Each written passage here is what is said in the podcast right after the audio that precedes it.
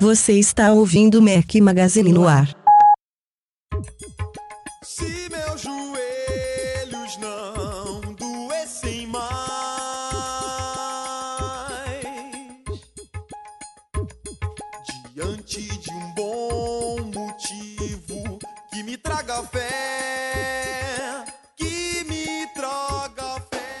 Fala galera do Mac Magazine, bem-vindos ao nosso 77 podcast. Hoje ao som de O Rapa, uma sugestão do Leandro Machado. Valeu, Leandro.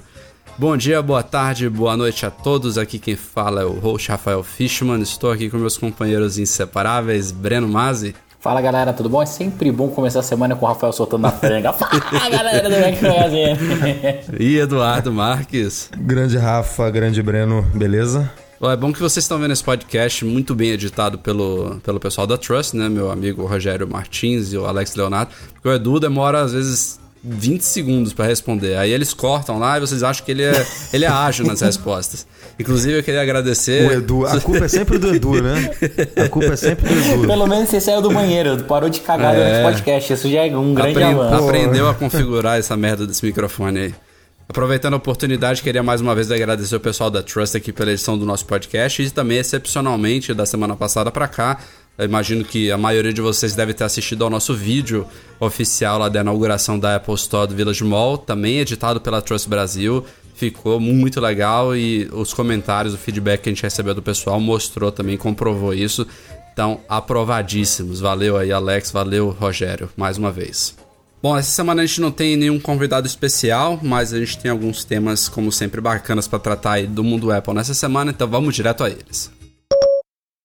O Brasil já é o maior desenvolvedor de aplicativos para celular e tablets da América Latina. E os salários dos desenvolvedores, designers e especialistas em mobile não param de crescer. Se você e sua empresa querem participar desse lucrativo mercado, o IAI, Instituto de Artes Interativas, é a escola mobile pioneira no Brasil, que ensina a criar, pensar e desenvolver aplicativos para iPhone, iPad, Windows Phone e Android, em cursos rápidos e práticos. O IAI fica na Casa Bola, na Rua Mauri 352, entre a Faria Lima e a 9 de Julho. Ligue 30714017 ou acesse iai.arte.br.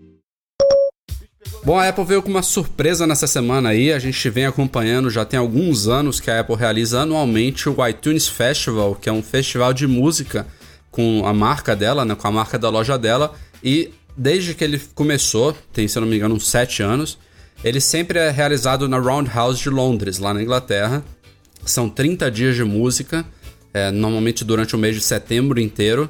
Eles são é, todas essas noites de música, normalmente são uma, duas, três bandas, elas são transmitidas ao vivo para quem tem Mac, para quem tem PC com iTunes, para quem tem Apple TV e mais recentemente também para iGadgets.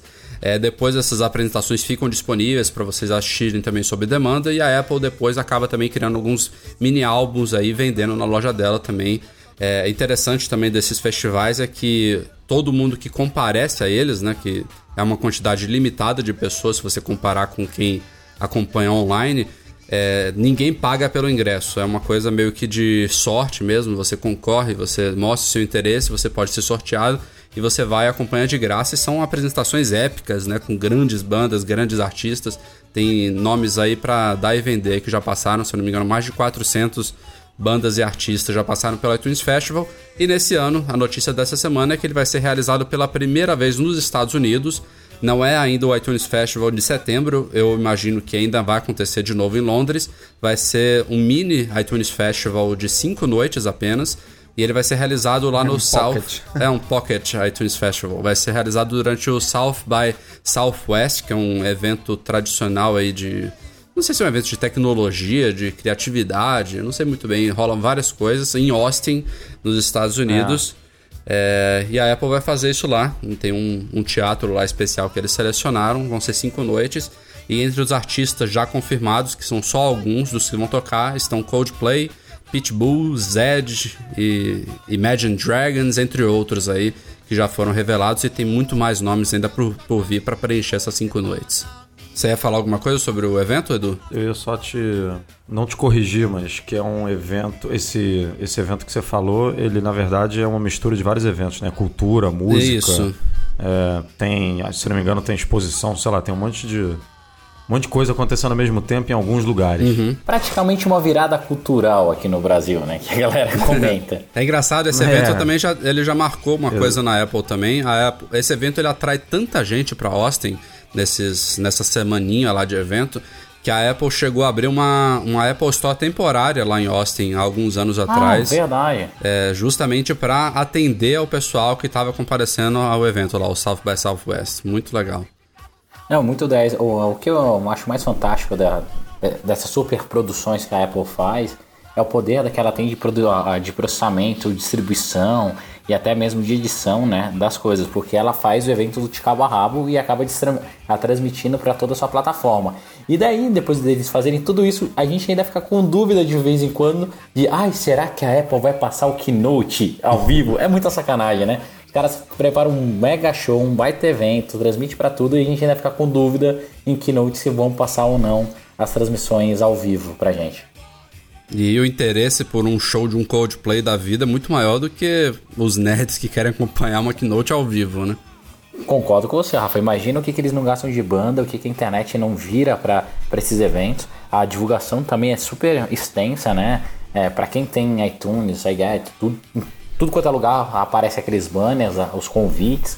E o evento também é divulgado pela imprensa local. Então, o, o fluxo de pessoas conectadas eu acho que é imenso. Sem Então, dúvida. Bom, e faltou também uma das coisas mais importantes foram as datas. Vai ser de 11 a 15 de março. Então já já, daqui a três semaninhas, começa aí o iTunes Festival dos Estados Unidos. A gente vai Na divulgar trave, como sempre lá no site. Pós-carnaval.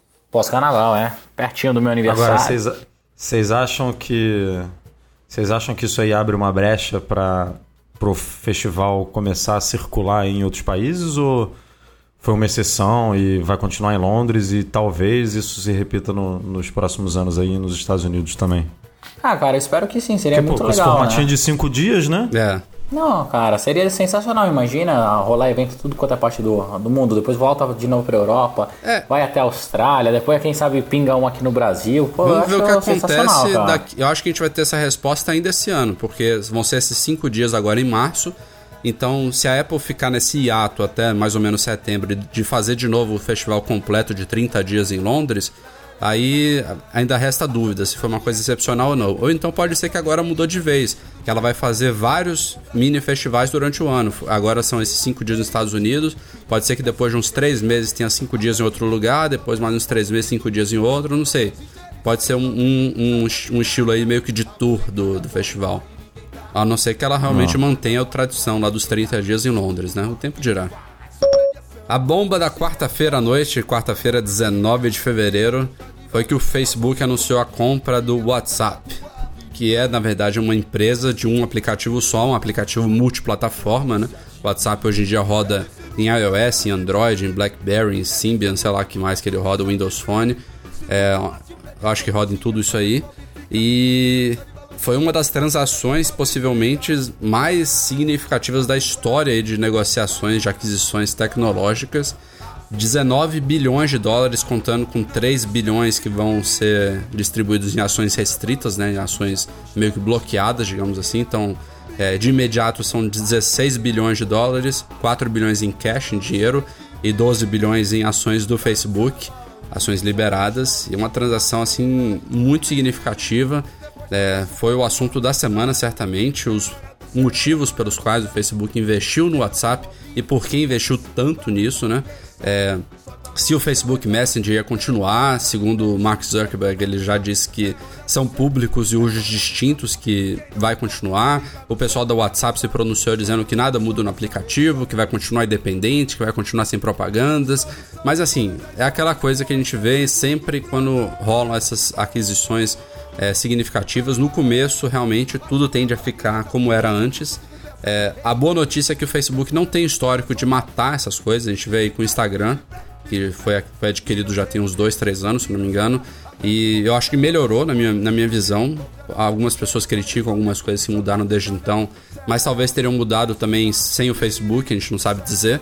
Mas o fato é que o aplicativo ele continua, é, manteve o seu core, né? Que talvez tenha fugido um pouquinho na época que ele adicionou vídeo, mas isso também acho que não acabou prejudicando a plataforma. O pessoal tem usado de forma moderada.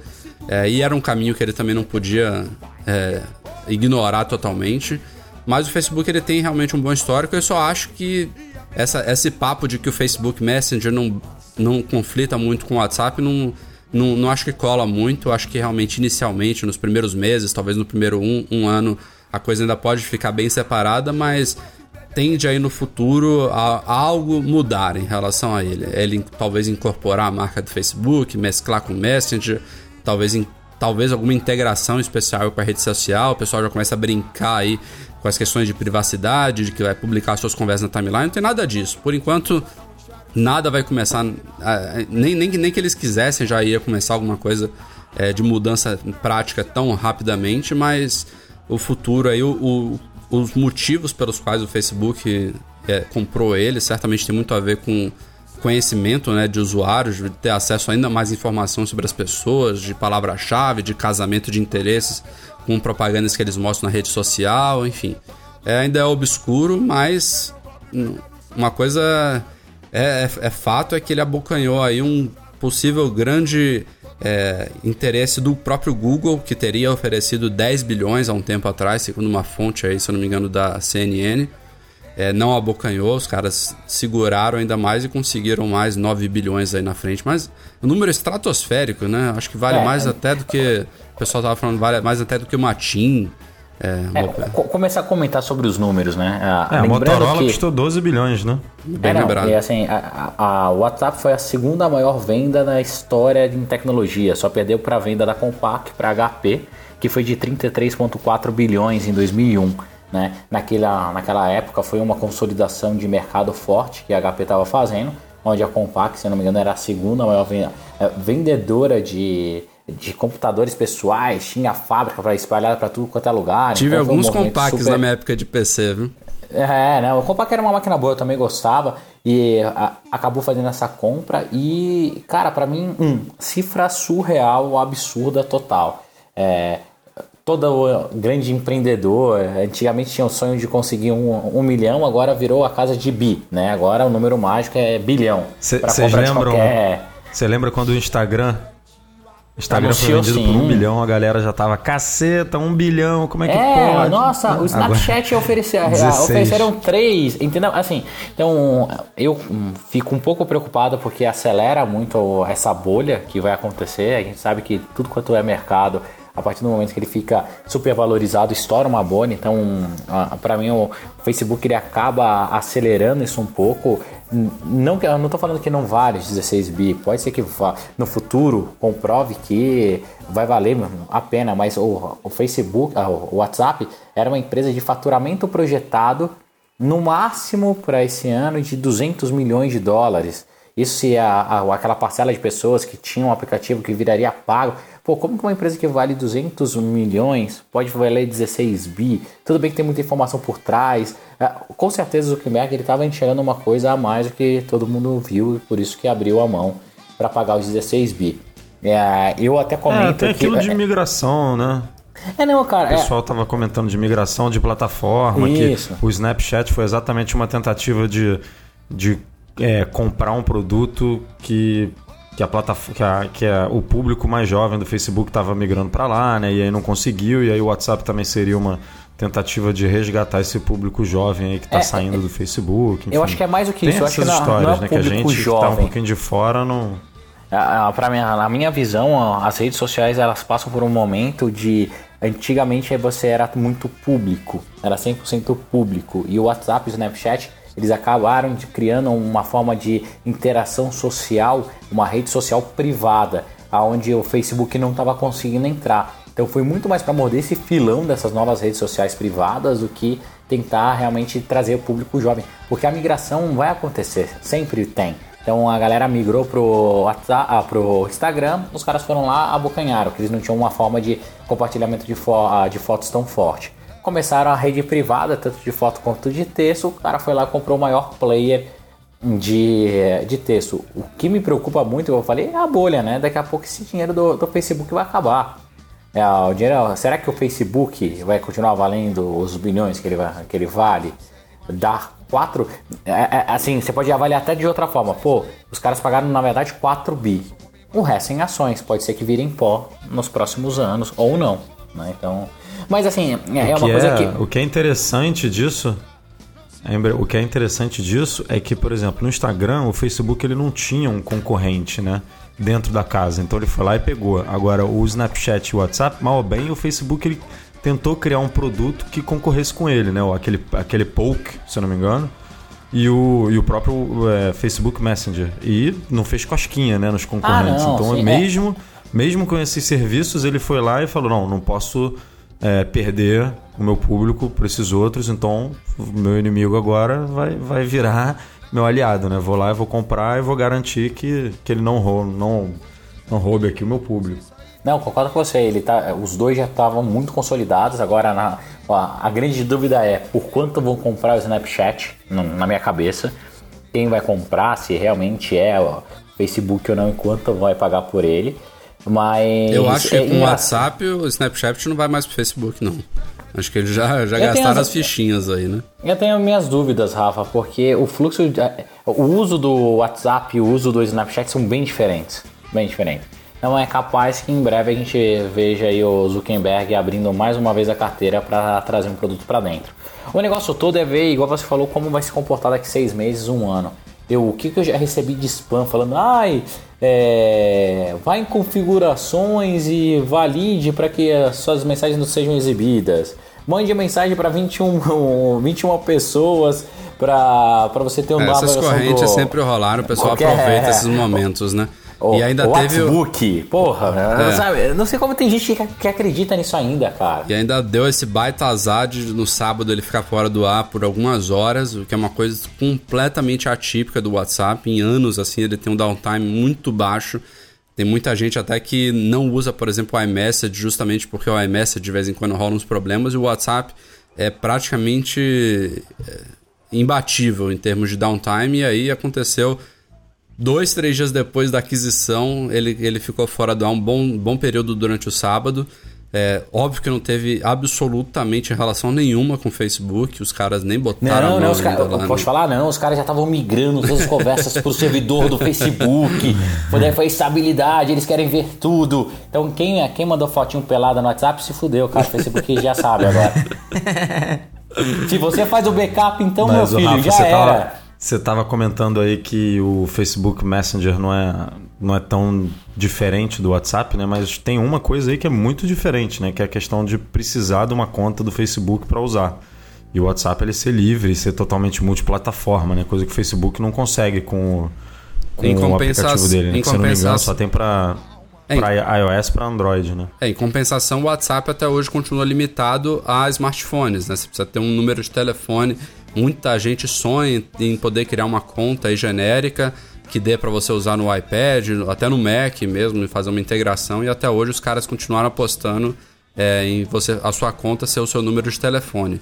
Pode ser é, que. Eu acho que isso, Rafa, com o Facebook deve resolver, mas o, a gente não, não pode esquecer que o Facebook sempre quando vem ele mexe sim. Instagram ainda não tem no Brasil, mas já recebe mídia nos Estados Unidos.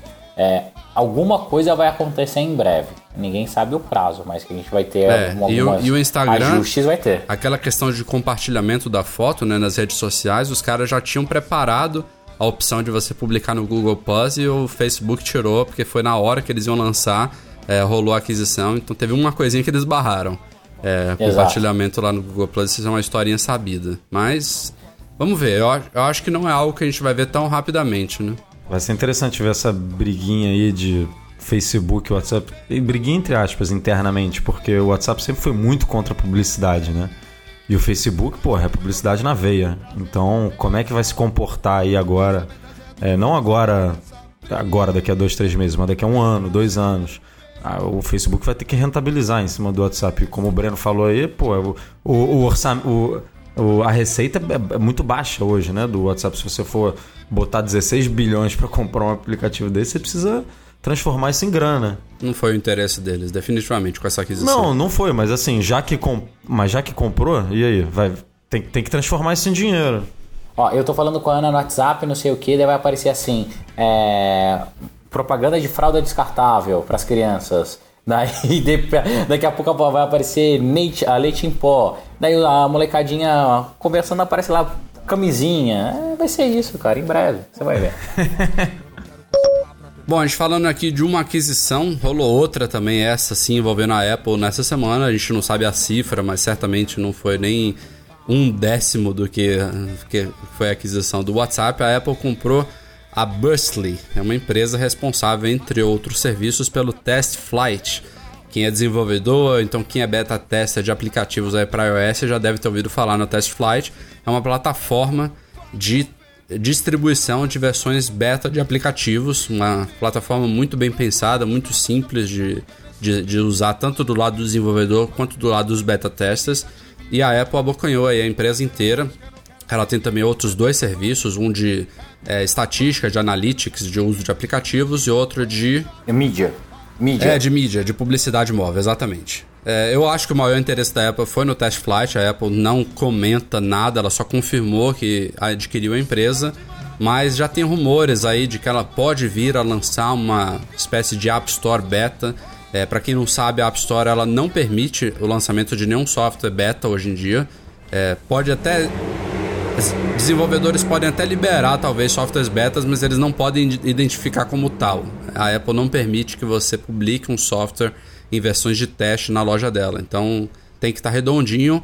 E aí existe um rumor aí que ela pode criar realmente uma loja paralela aí, uma talvez um ambiente opcional para usuários, onde fosse liberado a distribuição de aplicativos de teste e talvez esse fosse um dos interesses na Test Flight. Também não é uma coisa meio polêmica porque ela não precisaria da Test Flight para fazer um App Store beta. Mas, Breno, você, é, você pode falar muito mais aí do quais, quais, possíveis, quais possíveis interesses ela teria nessa plataforma. Vamos lá, primeiro que eu acho que a aquisição, eu uso o serviço deles, é, de vez em quando fica instável, tudo, mas deve ser até mesmo por causa de grana deles, porque a rentabilização ali nunca foi muito clara também. É, mas é um serviço muito legal porque além dele pegar, guardar todas as versões que você mandou do aplicativo, desenvolveu do aplicativo, ele faz controle de release, tem todas as notas, avisa por e-mail, é, você consegue fazer distribuição com certificado, com certificado a Enterprise, ele funciona para Android também. Não. E tem lá Ele- uma comunidade. Eles abandonaram o suporte para Android alguns dias antes da Apple confirmar Ah, aquisição. então, então, né? Por que será? por que será, Por quê? Ah, bonitão. Mas funcionava muito bem para Android, sim. Mas o que, que acontece? Ó, eu acho que a Apple ela fez uma excelente Bom, aquisição. Ela fez uma excelente aquisição. Se porque... seguir aí o que a gente conhece, ela vai simplesmente tirar Matar. os produtos do ar, né? Isso, eu, eu acho. ah, o Tipo, que que eu- eu independentemente de ter matado o Android, ela vai matar tudo. O que, que eu espero, tá, Edu? Eu espero que na WWDC desse ano a gente conheça um iTunes Connect, que o iTunes Connect é a, a plataforma que a Apple usa para distribuir seus, ah, os aplicativos dos desenvolvedores, onde você tem os relatórios, tudo. É um iTunes Connect mais maduro, porque o iTunes Connect, cara, não permite fazer coisas básicas. Exemplo, que no Google, no console do Google Android você consegue, na Apple você não consegue fazer distribuição de versão para 30% da tua base, no lugar de colocar 100%. Você precisa fazer uma, um teste em escala, não só no teste flight, tá lá que tem as 30, 50 pessoas cadastradas, mas eu quero fazer uma, uma distribuição para 10% da minha base. Hoje eu não posso. Eu não consigo voltar à versão anterior. Então, se eu lancei uma versão do meu aplicativo nova hoje e deu um pau total, fudeu, negão. Eu perdi, todo mundo que fizer update e vai se fuder. Eu não consigo voltar para a versão anterior. Eu não consigo. Cara, tem tanta coisa ainda que é falha na, na, no iTunes Connect que eu não sei se eles vão resolver com essa compra, mas essa compra vai ajudar para bastante coisa. Eu espero de verdade da WWDC ter várias novidades e entre elas ter essa de ajuda para o desenvolvedor para distribuir seus ad hocs. É, programa de beta tester mais eficiente. Distribuição, fazer soft launch, não, não para launch qualquer para 100% da base, mas sim parcial. Eu espero que a Apple traga muita novidade para a WWDC que dá para aprimorar muito o iTunes Connect. E uma até fazer uma crítica aqui, eles lançaram, mandaram e-mail para todo mundo falando: "Olha, agora tem um novo sistema de relatório, tal, que nunca funcionou". Desde quando trocaram o sistema de relatório, você entra, a tela fica em branco. Já tem sete dias que o sistema de relatório não mostra absolutamente nada. Graças a Deus existem outros tipos de site que você consegue acompanhar download dos seus aplicativos, venda, entre outras coisas. Cara, sabe que eu tô tendo um problema similar com o Double Click for Publishers, o DFP do Google, que é o sistema que a gente usa para gerenciar a publicidade lá do Mac Magazine. É, e eu descobri a possível causa disso e tem a ver com um bug que a gente sempre critica da Apple, que é o horário de verão. Ele, desde, desde que acabou o horário de verão, é, eu entro lá no calendáriozinho de você vai fazer, vai fazer uma programação de campanha, por exemplo. É, a data tá repetida. Até o, último, o, o, o, horário de verão acabou que dia? Foi do dia 14 pro dia 15, né? E aí, fe, fevereiro tá depois do dia 15, todos os dias são 15. 15, 15, 15, 15, 15, 15, 15. Até março, aí março vai, vai normalizar. E eu não consigo acessar meus relatórios lá também. Não sei se talvez tenha uma baita coincidência aí de ter rolado alguma coisa desse tipo. Porque é, eu, ouvi, eu vi muita gente reclamando do Trends in, in, Sales and Trends lá aqui no Brasil. Lá fora eu não vi. O pessoal tava dizendo que tava bem. Não sei se pode ter alguma coisa a ver. Ó, fazendo teste ao vivo mudando minha, minhas preferências para Cupertino. Vamos lá. Conversa aí, Edu, você não fala nada, velho. Não, não, eu queria falar justamente sobre essa compra que, como você comentou, ela tem um perfil diferente, né? A gente vê a Apple comprando muita empresa que, é, no final das contas, vai beneficiar o usuário final, né? Vai, vai beneficiar o consumidor. Sei lá, para melhorar mapa, empresa para melhorar a busca.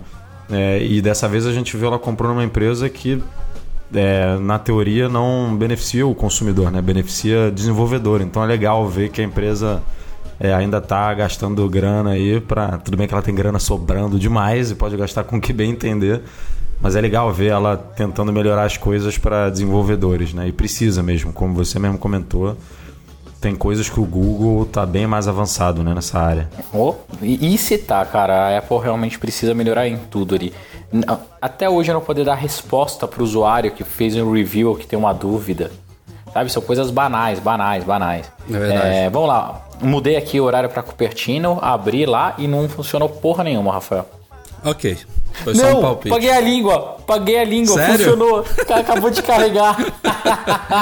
Tudo só. aqui, olha, ficou bonitinho até. Olha que bonitinho, cara. Obrigado. Já Tá era, vendo, meu horário cara? Cupertino agora. O problema, no Olha final só, das contas, meu cara. amigo, o problema é sempre o Brasil. Estamos Sempre o Brasil. lascados, cara.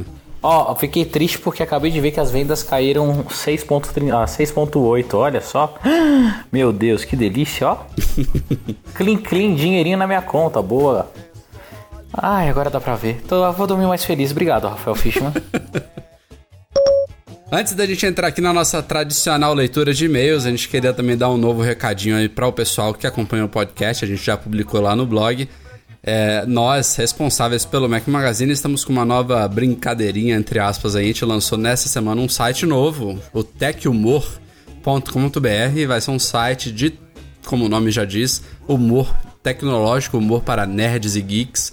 É, não só sobre Apple, evidentemente, sobre tecnologia em geral. Ser um site, é um site bem simples, bem direto, bem objetivo. A gente vai colocar imagens, vídeos, piadinhas, enfim, coisas engraçadas aí sobre tecnologia. É um site de humor especializado em coisas para nerds e geeks. É uma coisa que eu acho que a gente nem tem muito aqui no Brasil, não da forma como a gente está propondo. Então, é, para quem acompanhava, por exemplo, os nossos posts Momento Humor no Mac Magazine, a partir de agora a maioria deles, ou quase todos, devem ir pro Tech Humor e a gente replica nas redes sociais do Mac Magazine. É um pouco de diversão aí no dia a dia, ainda mais nesse mundo conturbado que a gente vive hoje em dia, sempre cai muito bem, nem que sejam por alguns poucos segundos, né? Então, é isso aí. Visitem, nos deem page views, é, Cur- fechem campanhas. Cu- Curtam no Facebook, sigam no Twitter, dê um maisinho lá no Google Plus, ajudem a gente aí nesse início, porque começar não é fácil, mas é óbvio que com empurrãozinho aqui do Mac Magazine deve dar uma ajuda legal. Já estamos com os números bacanas, um feedback muito legal. A gente tá empolgado aí. Mas isso é só o começo, o site nem começou a engatinhar ainda. Fiquem ligados. É, outra coisa interessante é que ele também tem um aviso de notificação lá, se você Isso, já Safari, implementamos também. a- a- adiciona lá, é bem legal e de verdade nada mais gostoso do que rir. Então vamos sorrir lá no, no Ah, Tech sim. Humor. E, e a gente tem um linkzinho lá no, no menuzinho, envia sua dica, então todo mundo que quiser colaborar aí com sugestões de coisas pra gente publicar no site vão ser muito, muito, muito bem-vindas. Valeu, galera, e a gente se vê por lá, techhumor.com.br. Bom, e entrando aqui no nosso finalzinho do podcast, a gente tem a leitura de e-mails. Eu queria mais uma vez, assim, quando a gente. Toda semana a gente recebe muitos e-mails, mas tem algumas semanas que é uma coisa absurda. E essa foi uma dessas semanas. A gente, eu fico até sem jeito, eu que seleciono os e-mails que a gente vai ler no podcast. É, de Você viu, a culpa é sempre do Rafael. Se ele não leu teu e-mail, xinga ele no Não, Twitter. eu tento ser o mais Entendeu? justo possível, tento selecionar e-mails que é, sejam objetivos, que seja tranquilo da gente ler aqui nesse podcast. Vocês vão ver que eu até abri algumas exceções nesse. E principalmente que sejam dúvidas que vão agradar, que vão ser úteis para muitos ouvintes. Tem muita gente que pede alguma coisa muito específica, coisa de suporte que não cabe a gente responder aqui no podcast, sem falar que muitos e-mails também são repetidos de coisas que a gente já respondeu em episódios passados e aí a pessoa talvez não acompanhou, então não ouviu prestando atenção e acaba repetindo. Então, é, quem a gente não respondeu, desculpa, é, a gente tem que selecionar alguns. Eu também abri uma exceção aqui, selecionei cinco nessa semana para esse podcast, mas fica aí a dica. Se você acha que sua dúvida realmente merece ser respondida e não foi selecionada, mande de novo, que pode ser que entre num futuro podcast. Sem mais delongas, vamos ao primeiro, que vem direto de Portugal, do Pedro Lima. É, ele fala aqui sobre. Ele estava observando a questão de uso de espaço no iPhone dele. Ele vai lá nos ajustes em uso. E ele notou, por exemplo, que o mail hoje em dia está ocupando 1 GB e mail, mesmo que delete todos os e-mails, que o Facebook ocupa mais de 1 GB. E mesmo também deletando as fotos que ele armazena localmente. E que o Spotify que ele usa também, eu acho que já tem em Portugal, que também ocupa hoje em dia mais de 500 megas e ele não, não faz o download local de músicas, não tem playlists e tudo mais. Então a dúvida do, do Pedro é como que ele consegue é, de fato liberar o espaço ocupado por esses aplicativos, que ele não quer, por exemplo, que o mail guarde e-mails para leitura offline, que ele não precisa que o Facebook guarde as fotos que ele postou e assim por diante. Se tem alguma forma é, de deixar esses aplicativos meio que zerados, meio que sem cache, né, digamos assim. Eu não sei, Rafa, você sabe? Então, o Pedro ele falou aqui que é, ele já tentou, é, se eu não me engano, ele falou aqui. é, ele, ele, ele, ele foi ao iCloud, eliminou tudo, mas mesmo assim, por exemplo, o mail continuou ocupando um, um Gmail. É, eu acho que em aplicativos de terceiros, se você apagar o aplicativo, o cache vai junto. É, existe um aplicativo também para Mac e para Windows chamado Phone Clean, que é um utilitário aí que ajuda também bastante nessa limpeza de caches e arquivos temporários e tudo mais. É, o Pedro não citou, então é possível que ele não conheça. Eu acho que esse deve resolver boa parte dos problemas dele. Mas o mail em si, é, eu acho que é meio complicado. Eu acho que não então, tem essa eu opção. acho que o meio, é, eu acho que é a configuração de quanto de espaço você determina para ele, entendeu? Pode ser. Então, dependendo, Pedro, você vai ter que entrar nas configurações do iCloud e mudar o tamanho da sua caixa é, a postal que você permite. Eu acho que pode ser isso. É, ainda mais se tiver configurado como IMAP, né? Que ele sincroniza tudo com o servidor, então não tem jeito. Exato. É, pra mim, isso aí tá com cara de bug, cara, porque eu tive um problema recente no meu meio, que tava com quase 5 GB e. Recente não, já tem um tempo isso. E eu tive que apagar os e-mails e zerou. É, fico- baixou pra, pra zero, zero mega. Então. Então, mas é que você pra apagou mim, todos os tá com e-mails, algum Edu. problema aí. Então, mas ele também, ele já apagou, que ele, que ele falou, já apagou é, É, coisa ele- do Facebook e continua. É, ele disse isso. Enfim, eu, eu acho que o Phone Clean vai ajudar ele. Pra mim tá com algum bug aí. É, pode ser, Edu. Vamos lá, vamos em frente. O e-mail de uma mulher, Milena Lins. Ele pergunta que. Ela, ela pergunta, desculpa, olha, é tanto homem que eu já falei ele. A Milena ela pergunta se agora com a Apple Store brasileira, se a gente tem chances de a Apple produzir um teclado no padrão ABNT2. E ela nota, por exemplo, que em Portugal existe uma variação. É um teclado bem parecido com a BNT2, não é idêntico, mas tem, por exemplo, a tecla cedilha. É, tem também um teclado espanhol com o N com tio e tudo mais. É, ela então ela levanta aqui a possibilidade de se essa loja seria um motivo para a Apple produzir um teclado brasileiro. O que, que vocês acham? Ah, cara, assim. acho que pode acontecer, mas sério que a galera ainda prefere a BNT2? É, eu, Será eu, muita eu sou muito usa? acostumado com o americano, mas é como a Mirana falou, ela, ela se incomoda, ela até hoje. Eu acho que principalmente para quem alterna o uso de teclado com o brasileiro, por exemplo, no trabalho é obrigado a usar, então até É ter outro computador em casa, isso deve dar um nó na, na cabeça. Mas eu que fico o tempo todo, só uso o, o do, o do Mac mesmo, do MacBook Pro, eu não vejo problema nenhum, sou muito acostumado com o padrão americano. É, também. Também tô bem acostumado, gosto bastante. Agora é estranho, porque nos outros países ela realmente oferece essa opção local, né? É, Então aqui não, não teria motivo para não oferecer. É, não, não temos resposta certinha pra você, Milena, mas quem sabe, né? Vamos, vamos aguardar aí. O próximo e-mail vem do Danilo Sanches Ferrari.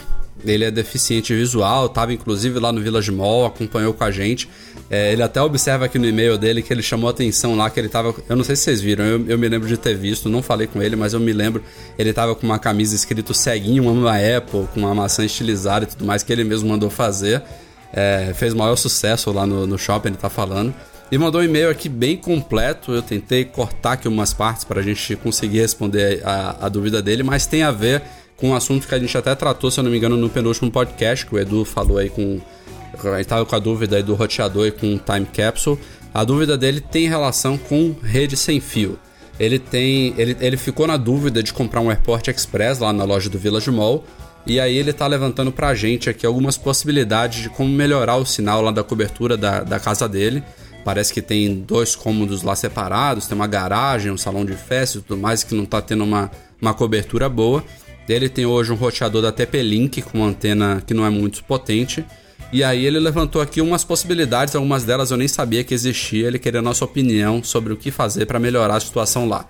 A primeira possibilidade que ele levantou é comprar mais roteadores tipo da TP-Link, que são baratinhos, é, e sair replicando o sinal. E ele, já, ele mesmo já coloca aqui como pró o baixo custo, mas como contra dizer que é, esses roteadores da TP-Link, né, ele fala aqui uma marca, mas existem outras similares aí que não são é, top de linha, que acaba você perdendo um pouco de estabilidade, de ruído e tudo mais. A segunda opção seria investir em alguns roteadores mais potentes, tipo Linksys, Cisco e tudo mais, com três antenas. A terceira seria substituir o roteador dele por um novo é, e usar um daqueles dispositivos que expandem o sinal da rede Wi-Fi pela rede elétrica. Isso é um dos que eu não sabia que existia. A quarta seria comprar o AirPort Express, dois na verdade, e fazer a replicação de sinal, que realmente funciona bem. No caso da Apple, quando é o mesmo dispositivo, você consegue ampliar e funciona muito bem. Mas aí tem o porém, que é o custo, né? Você comprar dois roteadores da Apple não é nada barato. E a quinta, que é outro também que eu não sabia, quinta e última possibilidade, é comprar uma das antenas canhão, que ele disse que vende até no Mercado Livre, que manda um sinal por 2 km. Eu não, sabia que existia. Caralho, essa é boa, hein? Dá câncer também instantâneo, mas tudo bem. Vamos lá, vou te falar das, das coisas que eu já fiz, tá? É, eu já usei uma vez um sistema que fazia transmissão, replicação de internet pela energia elétrica de casa para configurar minha Slingbox. A primeira versão da Slingbox HD ela não permitia Wi-Fi, né? Diferente dessa 500 que hoje tem. E ela vendia um adaptadorzinho que se comprava, colocava na saída, na entrada da tomada com a RJ45, ligava na tomada se queria com a saída da RJ45. Tinha uma perda considerável de velocidade, então ela ficava, se eu não me engano, era com 5 ou 6 mega no máximo de transmissão, né? Nada. Isso nada deve ruim, variar. Mas também não é nada excelente. Deve variar com a instalação de cada casa, né? Até depender Isso, da, por onde passam esses cabos, pode ter Não, interferência. ta- tamanho da casa, Isso. é, assim, frequência da onda, até tem um monte de coisa, mas essa é uma que eu não aconselho muito porque esses hum, repetidores elétricos também são caros, tá? Não, não, não é nada muito barato. Outra que eu fiz aqui em casa que resolveu meu problema de internet, eu tava. Lembra, eu já comentei nos podcasts anteriores, eu tava muito puto com o meu AirPort normal, antigo, é, que meu, não funcionava, dava problema, caía direto, tudo, até passei ele pra frente. E agora eu tô desesperado para comprar um de novo, porque hoje eu uso na minha casa uma ponte entre dois AirPort Express. Funciona muito bem, tá? Então ah, tem uma fibra de 200 mega compartilhada, ela funciona legalzinho em qualquer ponto agora da casa. Só que queria voltar a ter o AirPort grande lá, o de três antenas, porque dizem que essa última versão que saiu dele tá sensacional. A gente comprou lá para a empresa e realmente funciona muito bem. Então eu iria para esse investimento um pouco mais alto. Primeiro compra o AirPort, não compra no Brasil que é, é um roubo, R$ 1.200, cara, um assalto à mão armada. Pede para alguém que vai para os Estados Unidos trazer lá com só 199 dólares, é barato, barato perto do Brasil. Começa por ele, se não é só ele não resolver, depois coloca um repetidor. Eu iria por esse caminho, acho que é o mais tranquilo e o melhor a se fazer. Até mesmo que os roteadores da Apple du duram muito, cara, duram muito. Eu tenho o primeiro time capsule até hoje e não deu pau, tá funcionando bem. É, eu também. Eu também seguiria também essa sugestão e também não descartaria um roteador de qualidade tanto quanto da Apple de uma outra marca também consagrada, como Cisco, como Linksys, como The-Link também. Existem algumas aí que são também top de linha que vão ter uma vão oferecer uma, uma performance tão boa quanto, né? Bom, espera, a gente espera ter ajudado, Danilo. Seguindo em frente aqui, o penúltimo e-mail de hoje vem do Luiz Alberto Bruno. Ele queria ouvir de cada um de nós três a, res a resposta para qual é o seu Mac atual e por quê. Começa aí, Edu. O meu Mac atual é um MacBook Pro Retina de 15 polegadas, se eu não me engano, final de 2013. É... E eu tenho porque, na verdade, eu sempre quis ter um iMac grandão mas por conta da nossa mobilidade aí, de ter que trabalhar em qualquer lugar, em onde estiver, não deixar vocês sem notícias do mundo Apple, é, a gente precisa ter notebook. Então eu optei por isso. É, eu tenho hoje um MacBook Pro de 13, é, porque eu comprei dois ou três de 15, tentei me adaptar, achei pesado, daí fui de, o, pro de 13 que eu tinha um MacBook Air mas vou trocar por um de 15 de novo porque eu tô ficando cegueta, velho. Tô ficando velhinho. É sério. É sério mesmo, cara. Eu de vez em quando olho de 13 assim. Então eu tô precisando de mais espaço, mais tela. É, e ao mesmo tempo é estranho, porque eu, eu não sei se mais pessoas uh, sofrem disso. Mas eu comprei o de 13 retina, mas eu uso naquele maior espaço, não na melhor qualidade de, de imagem. Porque na hora que eu coloco ele na retina, eu acho tudo muito grande, uhum. me incomoda. Então eu queria um de 15 para poder usar ele na retina para ficar no tamanho legal. Daí eu, eu acho que eu vou me adaptar um pouco melhor. Mas são excelentes máquinas, as duas. Eu, eu sou mais ou menos como o Edu, sonharia trabalhar num iMac, de preferência de 27 polegadas. Já tive há muitos anos, na época que não precisava tanto de mobilidade mas há alguns anos também já sou usuário de MacBook Pro, antes na época também de PowerBook G4, e hoje eu tenho um Retina também de 15 da primeira geração dos Retina, que foi em 2012, foi isso? Meado de 2012, uhum. alguma coisa assim. Hoje foi em 2011. Enfim, foi o primeiro Retina que saiu. Comprei por livre e espontânea pressão após ser furtado no aeroporto de Guarulhos. mas estou muito satisfeito com a máquina também. É, não troco por nada, assim. Vou esperar mais uma ou duas gerações. Ah, troca, também. a é, troca, troca por uma nova. Né? É, então, mas o, o, meu setup ideal hoje em dia, o que eu gostaria não era nem com iMac, assim. Eu falei do iMac porque é bacana, mas um uma futura geração aí de um Thunderbolt display, retina na mesa e um notebook para levar para todos os lugares, tá de ótimo tamanho, né? Achei que você Diz ia falar o um Mac Pro, Edu. Não, cara, o Mac Pro é legal, mas tem essa coisa de não ter mobilidade, né? E a gente hoje em dia, é verdade. eu e você principalmente, sabe? viajando e tal. já já vão, vão, lançar uma mochilinha pra essa porra, com certeza. Ah, lógico, cara, a turbininha, coloca a turbininha nas costas e sai voando. Vamos lá, vamos fechar aqui os e-mails de hoje. O, o com... problema é carregar o, o cinema display, né, Edu? É verdade. É. Tem, que, tem, que ter um, display. tem que ter um display vai, em cada vai, lugar para plugar a maquininha. Vai conectar o, vai conectar o iPad Pro, cara, nele. Pode ser, hein? Com vai projetor e tal. É, mas vocês lembram quando saiu o iMac, o mais fininho, que saía um, um, umas faixinhas que você usava ele nas costas como se fosse uma mochilinha para levar Eu lembro, ele? eu lembro sim.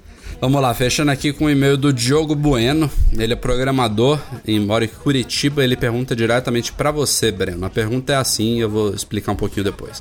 É possível se manter desenvolvendo jogos? E ele, ele explica aqui o se manter. Ele, ele não quer dizer ficar rico, e sim ter uma renda que lhe permita viver somente disso E evidentemente a pergunta dele tem muito a ver com o sucesso recente do Flappy Bird, que foi criado por um vietnamita sozinho, né?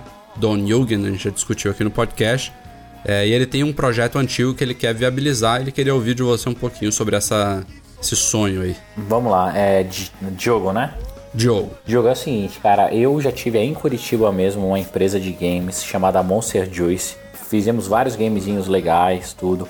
O problema de games hoje é que é o mercado mais que tem a maior concorrência do planeta, cara. Eu acho que nenhum outro mercado que você tente entrar vai ter tanto desenvolvedor ou tantas opções como o mercado de games hoje em dia.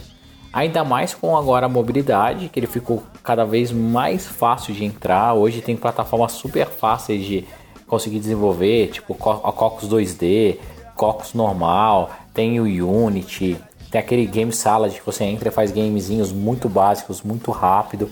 Então é complicado, é, é um mercado voraz, assim. Eu não aconselho ninguém, por mais amante, apaixonado que seja, tentar viver só de games, porque você pode se frustrar. Lógico que você pode dar uma grande sorte e fazer um novo Angry Birds da vida, Bird ou qualquer um desses que explodiu. Só que é muito difícil, é mais ou menos como ganhar a Mega Sena.